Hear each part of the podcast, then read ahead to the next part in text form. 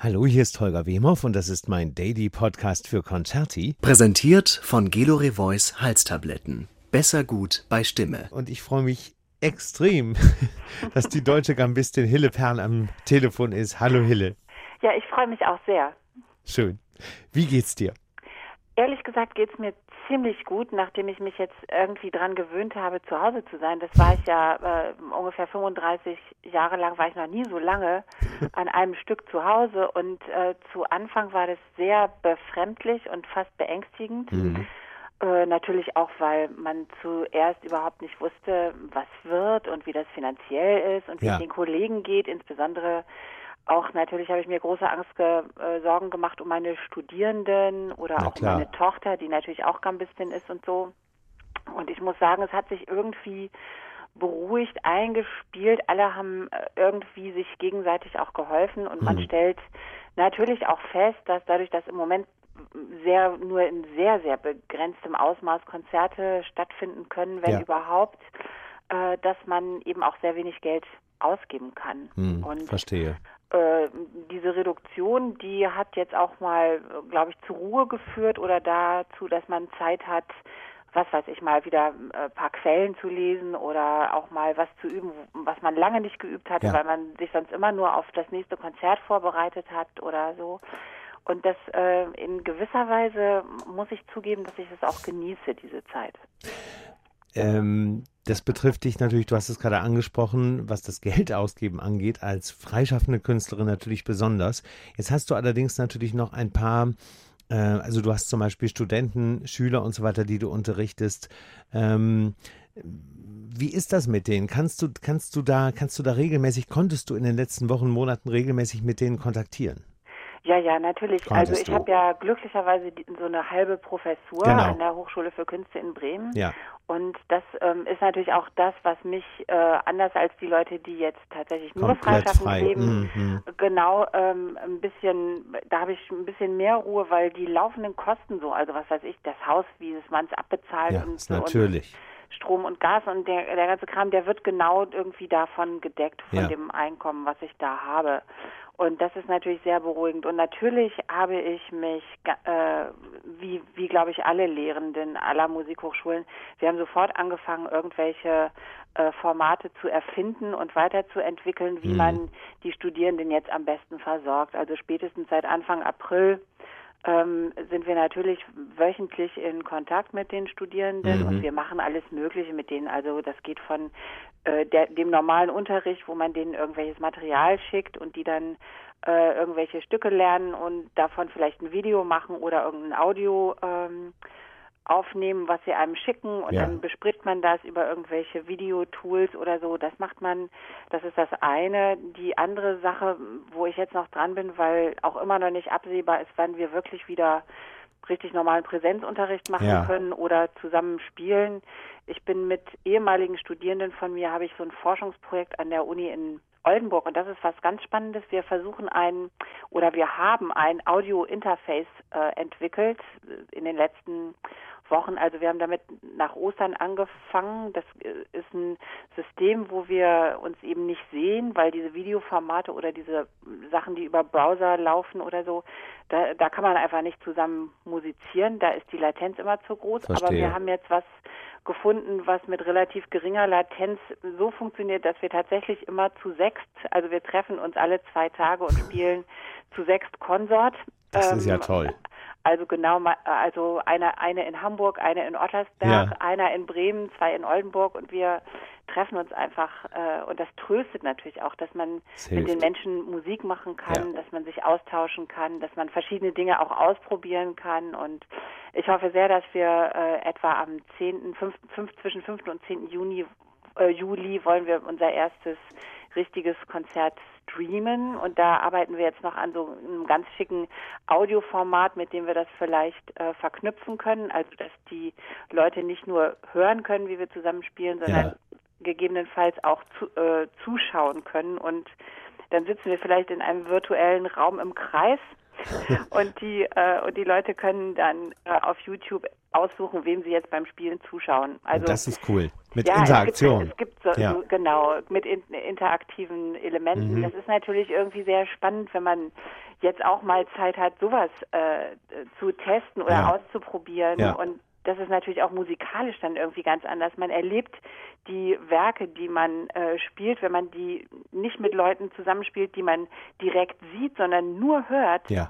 Man hört anders, weil man muss ja, also man spielt quasi blind. Natürlich. Man muss nur, man muss, kann nur aufs Ohr sich verlassen und nicht Genau. aufs Auge. Genau. Und das Ja. ist irgendwie ist es auch auch da, die Erfahrung ist großartig, möchte ich auch eigentlich nicht missen. ja. Weil es schult auch. Ja, ja, das schult und wir machen das natürlich auch. Wir sind alle Gambisten und äh, das heißt, wir spielen eben auch sehr viele viel Konsortliteratur und Ja. da ist es ja so, dass man eben alle Stimmen spielen kann, Ja. weil man kann Diskantgambe spielen oder Altgambe oder Bassgambe oder Consort Bass oder was auch immer. Und wir haben dazu noch einen Algorithmus entwickelt, wo wir also immer wieder an denselben Werken arbeiten und der Algorithmus, der sagt uns jeden Tag, welche Stimme wir spielen. Das ist ja wirklich, das ist eine richtig tolle Idee. Und was Ja. ich auch super finde, dass ihr das wirklich so lange vorbereitet, damit es auch wirklich anständig wird, weil das ist ja, Ja, die, genau. die Intention und nicht irgendwie so ad hoc irgendwas auf die Beine und dann ist es vielleicht nur so halb. Nee, wir, also allein auch die technischen Voraussetzungen, Ja. also bis das irgendwie einigermaßen äh, äh, Paket, ohne Paketverluste funktionierte die, mit dieser Datenübertragung, das hat schon lange gedauert, bis äh, äh, also Giso Grimm, äh, Dr. Grimm von der Ossietzky-Universität Ja. in Oldenburg ist da der die treibende wissenschaftliche Kraft, die das macht und, und wir anderen sind äh, eben mit unseren musikalischen Erfahrungen da immer dabei. Ja. Und das ist, ähm, ja, also es, es, ich kann nicht sagen, dass ich gelangweilt bin. Ich glaube, ich war ja wahrscheinlich noch nie gelangweilt in meinem ganzen Leben. Ich kann Ja. mich irgendwie nicht erinnern, weil ich immer alles so aufregend und spannend finde. Und das ist jetzt irgendwie auch so. Du hattest, du hattest gerade deine Tochter angesprochen.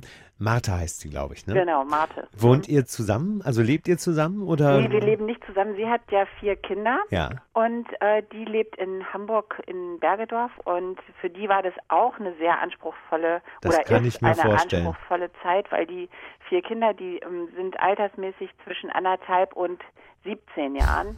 Wow. Und äh, das ist natürlich, also so eine Zwölfklässlerin äh, hat natürlich ganz andere Ansprüche als so ein äh, Säugerling. Natürlich. Aber dann waren die, die äh, kommen auch ziemlich oft hier auf meinen Bauernhof Ja. natürlich und Ja. die waren jetzt zum Beispiel am Wochenende gerade wieder hier.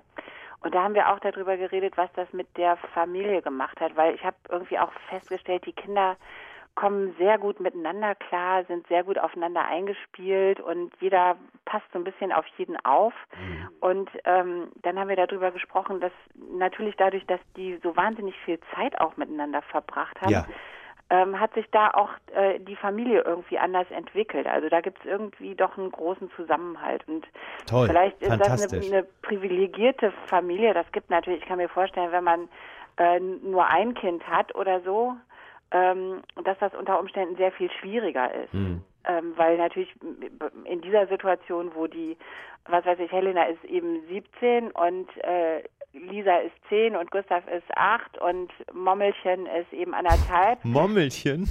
ja, der kleine Momme, der ist total ein, kann schon wahnsinnig gut sprechen Okay. natürlich auch. Aber äh, das ist natürlich auch so, wenn der mit seinen großen Geschwistern die ganze Zeit kommuniziert. Äh, der lernt äh, jeden Tag lernt der 50 Vokabeln. Das ist, äh, ist unglaublich. rasend schnell. Ja. Und für also auch für die Familie von Marte war das war oder ist diese Zeit jetzt nicht schlimm Verstehe. oder so. Ja, Die- eher, eher wahrscheinlich das Gegenteil, ne? Also das, das ja, also Martha hat auch gesagt, also von ihr aus müssen die jetzt auch noch nicht sofort wieder in die Schule gehen, Ja. weil die äh, die lernen auch so sehr viel. Natürlich fehlen so ein bisschen äh, soziale Kontakte außerhalb. Klar.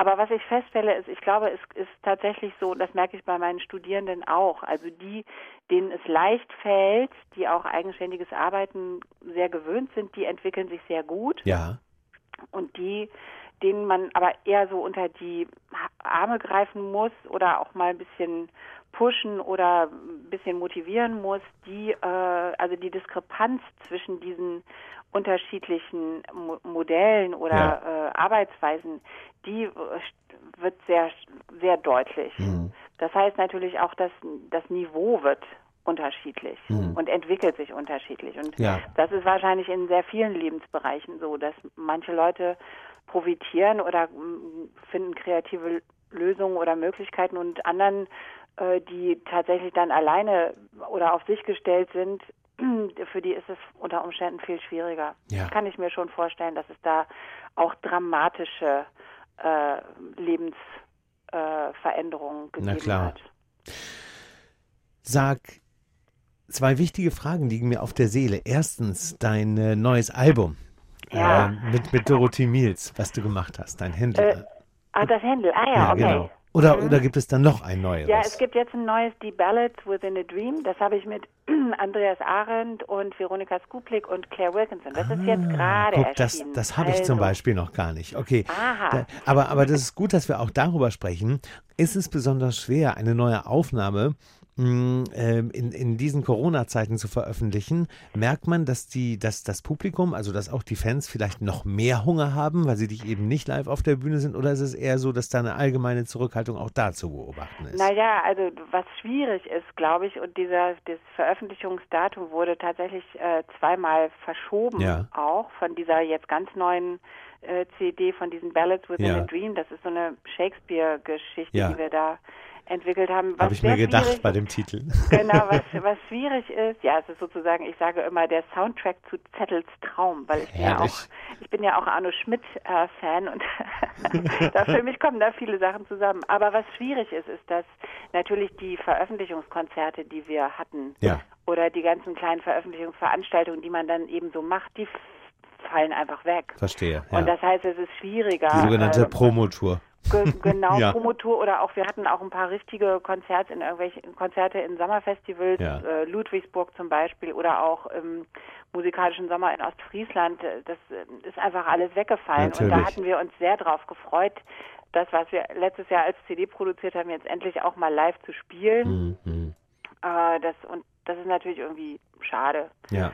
Ähm, und deswegen weiß ich kann es noch nicht abschätzen, ob das jetzt gut ist für die CD, weil Verstehe. tatsächlich mehr Leute das kaufen oder ob es einfach weniger Leute merken, weil wir diesen ganzen schönen wir können das nicht so zelebrieren wie sonst. Ja, diese Corona-Zeit ist tatsächlich voller Überraschungen, ne? ja. positiver und auch wirklich negativer, muss man sagen.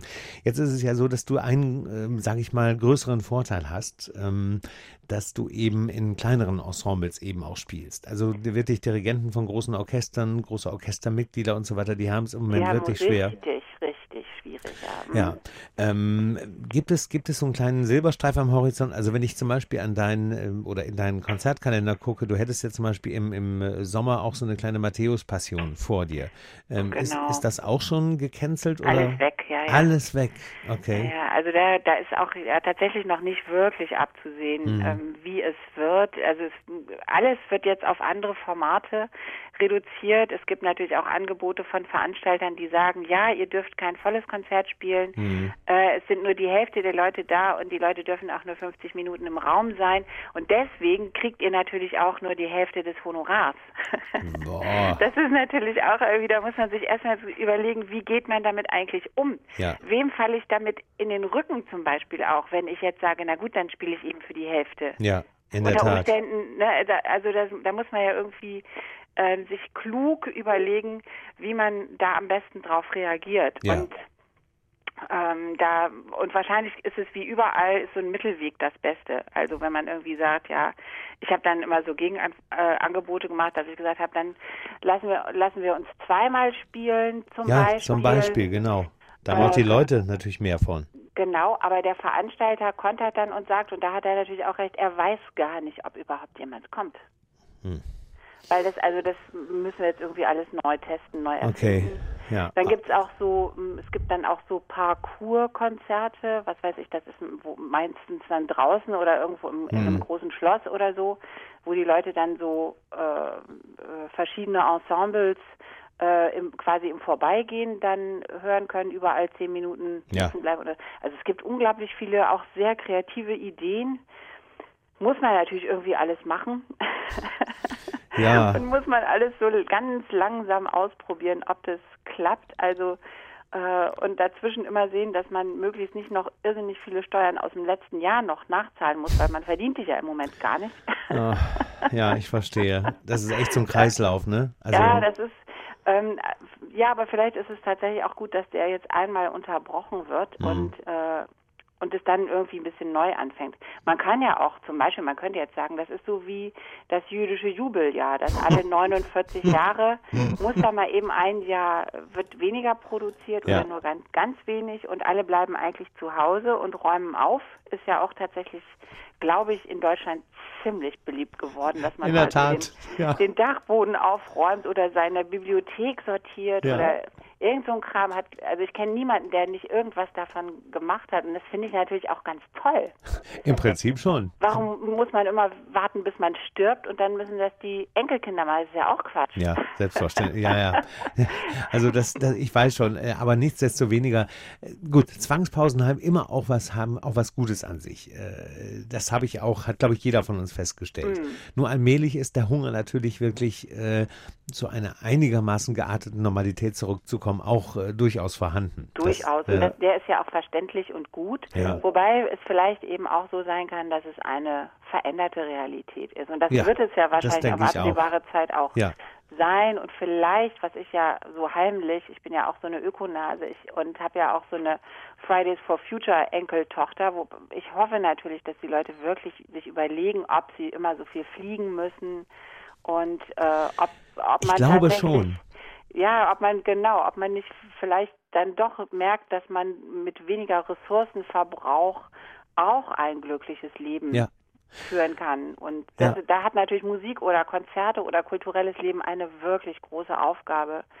Ähm, die, die, die, die Menschen zur Zufriedenheit zu ja. führen. Also, dass man da wirklich andere Erlebnisse hat und nicht immer die billigen Klamotten von Kick oder so kaufen kann, wo nur äh, Kinder in Bangladesch verheizt ja, werden absolut. und irrsinnig viele Ressourcen, wie meine Enkeltochter mir immer eindringlich erklärt. Also ich da ich, also weil ich jetzt ja auch schon alt bin und weil sie in meinen Kleiderschrank geguckt hat und gesagt hat, Hille, du hast genug Klamotten, die kannst du jetzt erstmal verbrauchen. Das ist ja genial. Finde find ich auch völlig legitim, dass diese Generation sagt, also wenn man über 50 ist, muss man eigentlich jetzt auch keine Klamotten mehr kaufen. Kann man bitte, bitte schön alles auftragen, was da so rumliegt. Spannend auch, dass dein Enkelkind dich Hille nennt. Ja, Oma Hille sagen die eigentlich. Ah, das alle. ist aber auch süß, ne? Oma Hille. Ja, mhm. finde ja. ich, find ich sehr goldig. Finde ich auch. Ja. Und äh, du kannst äh, stolz darauf sein, dass du ein Fridays for Future Enkelkind hast, muss ja, ich sagen. Also finde ich auch. Also es hätte, hätte, mich auch ehrlich gesagt sehr gewundert, wenn es anders wäre. Geschmerzt vielleicht sogar. Ja, das, also das kann ich mir irgendwie nicht vorstellen, weil die sind ja, also die sind einfach alle klug oder schlau sogar und aber es hat auch damit zu tun, dass die auch auf interessante Schulen gehen. Zum Beispiel meine Enkeltochter hat in der äh, ich glaube, da war die in der sechsten Klasse oder so, oder in der siebten kam sie nach Hause und sagte, ähm, ich habe ein Fach, das heißt Resilienz. ah ja, okay. Und das fand ich auch schon irgendwie toll. Und dann hat sie mir erzählt, es geht nämlich nicht nur darum, äh, dass wenn was Unerwartetes passiert, dass man dann, äh, wie man dann überlebt, das können wir ja sowieso, hat sie gesagt. Also dass wir wir wir schaffen das ja immer irgendwie, sondern es geht darum, dass man äh, dass man sich darüber Gedanken macht, wen es am schlimmsten betrifft. Ja. Mhm. Mhm. Also wo sind da die mhm. sozialen, also wer, wo sind die Schwachen und wenn was Unerwartetes passiert, wen, äh, wen müssen wir jetzt am meisten schützen und unterstützen? Ja. Das fand ich natürlich ziemlich gut, dass ja. die so mit elf, zwölf Jahren anfangen, sich solche Gedanken zu machen. Davon konnten wir in unserer Schulzeit nur träumen, nicht? Ja, allerdings, da war da weit gefehlt. Sehr, sehr weit. Sag mir doch noch einmal äh, zum Schluss, weil ich ja auch großer Filmfan bin. Du hattest ja vor zwei, drei Jahren dieses Filmexperiment mit Michael Haneke. Ja, Experiment. Also ich muss mal sagen, es war ein bisschen mehr als ein Experiment. Ja, ja, ja. sagen wir so. Du, äh, du, naja, gut, zu Anfang stand vielleicht das Experiment, aber dann warst du auf einmal da im Film. Genau, ja, das war, das war sehr interessant. Also für mich kam das höchst überraschend. Das ging irgendwie über meine Agentur. Ja. Und die schickten mir, als, also Haneke hätte gefragt, ob ich da in diesem Film mitspielen kann. Und dann schickten die mir das Drehbuch. Und dann habe ich erstmal gesagt, ich glaube, ich bin zu alt für die Rolle. Und äh, aber ich habe ganz tolle Studentinnen, die das, die ja bestimmt perfekt für sind. Und dann hat Haneke gesagt, nee, komm mal, komm mal erst nach Paris und äh, wir machen mal ein paar Probeaufnahmen. Ja, ja, und dann bin ich irgendwie nach Paris gefahren und habe da Probeaufnahmen gemacht und dann hat er irgendwie drei Tage das verglichen und dann hat er gesagt, nee, du hast die Rolle. Also wenn du das machst, dann machst du es. Und dann habe ich natürlich gedacht, jetzt kann ich auch nicht mehr kneifen. okay. So wurde, jetzt ziehe ich es durch. Und dann war das ehrlich gesagt eine der interessantesten Wochen meines Lebens, weil ja. ich bin natürlich irgendwie Profi, aber natürlich überhaupt kein Filmprofi. Ja, ja, verstehe. Und, und dann mit diesen ganzen äh, tollen Leuten, mit Jean-Louis und mit Isabelle Huppert und mit diesen ganzen fabelhaften Charakteren irgendwie zusammen auf dem Set zu sein, das ist natürlich das ist fabelhaft, ja. Ja, und vor allem Haneke an sich ist ja so ein Held. Also ist ein echter Irre. Held für mich. Ne? Also, also ein, ja. der ist also sowas von akribisch und äh, und äh, besessen fast, aber auch gleichzeitig unglaublich warmherzig und ja, also es war eine, eine, richtig tolle Erfahrung und ich finde den Film ehrlich gesagt auch richtig toll. Ja, genau. Äh, schließen wir das in diesem Sinne mal mit aus dem Experiment wurde ein Happy End im wahrsten Sinne des Wortes. ja, für mich wurde es, wurde es tatsächlich ein Happy End. Ja. ja. Für, für mich als Zuschauer ehrlich gesagt auch. Wär, wäre das für die Zukunft, wenn dich jemand fragen würde, würdest du sofort wieder machen? keine Ahnung. Ich glaube, dass man entscheidet sowas aus dem Bauch und ich kann das vorher nicht. Also vorher kann ich da, glaube ich, wenig zu sagen. Ja weiß ich nicht. Also ich würde mir es wünschen. Vielleicht, ja. genau. Aber äh, was ich mir ehrlich gesagt natürlich, und äh, ich glaube, da schließt mich vielen Hörerinnen und Hörern gerade an, dass, dass du dann endlich wieder auf die Bühnen zurück darfst. Und das wäre schön. Also es fällt mir wirklich schwer, ohne Publikum ja. Musik zu machen. Ich habe ja irgendwie auch einmal für die WDR Kulturambulanz so ein kleines ja. Video gedreht, ohne Zuschauer, also nur für mein beklopptes Handy. Und das fand ich dermaßen schwierig. Es ist, do, es ist komisch, ne? Es alles blöd. Es sind, ja. Die Tempi sind auch alle zu schnell, weil man hat ja, also man hat ja nur Zeit, wenn das Publikum einem Zeit und Raum gibt. Ja. Und wenn man das gar nicht hat, also ich spiele da alles irgendwie zu schnell und vielleicht auch ein bisschen lieblos oder so, aber ich habe hab gedacht, ich muss ja auch mal irgendwie, irgendwo muss ich auch mal wieder präsent sein. Ja. Wie jetzt zum Beispiel. Deswegen freut genau. mich das auch sehr. Ich glaube, die Zeichen, ähm, so wenn ich das alles betrachte, obwohl mich einiges auch ein bisschen nervös macht, wenn ich mir so Menschenansammlungen anschaue, ähm, wobei natürlich auch solche Demonstrationen, wie sie im Moment auch in Deutschland stattfinden, mhm aller Ehren und Wert sind, aller Wichtigkeit haben, aber trotzdem muss die Vorsicht, glaube ich, weiterhin walten. Die Vorsicht nee. muss weit ja. walten, ja, das ist einfach so. Das, ja. Und das, ich meine, jetzt ist gerade vor ein paar Tagen auch das Bremer Musikfest als eines der ja, letzten noch abgesagt worden. Ja, habe ich gesehen, ja. Und das war, glaube ich, tatsächlich auch so ein Ding, wo, wo wir irgendwie entschieden oder wo Thomas Albert einfach äh, die, die, richtige Entscheidung getroffen hat und gesagt, wir müssen jetzt nochmal diese Ruhe uns geben. Zähne zusammenbeißen, im ja, wahrsten Sinne des Wortes, ja, ja. Das müssen wir irgendwie, muss man jetzt das, also man kann das nicht forcieren. Ich glaube, das wäre schlecht, wenn, äh, wenn da jetzt wieder was passiert und irgendwelche Zahlen irgendwo wieder in die Höhe schnellen. Absolut, ja. Dann, äh, dann wird es, glaube ich, wirklich bitter. Ja. Mhm. Ich habe aber trotzdem gute Hoffnung, dass wir ab Herbst, äh, wenn ich mir so die Ansteckungszahlen gerade auch in Deutschland angucke, dass wir auf einem guten Weg sind, dass wir wieder äh, ein Stück Normalität, sage ich mal, zurückbekommen. Ja, das wäre toll. Ja, das wünsche ich dir vor allem, das wünsche ich uns. Ja, danke. Und das wünsche ich mir auch als Publikum. ja, das wünsche ich dir auch, genau. Liebe Hille, vielen Dank. Ich äh, danke dir. Grüß deinen ganzen lieben Familienhaufen. Äh, es ist, Mach ich. Und es ist ein die toller Haufen. genau, grüß die Bande. Ich danke dir sehr. Okay, bis ja, dann. Bis ganz bald. Tschüss, jo, danke.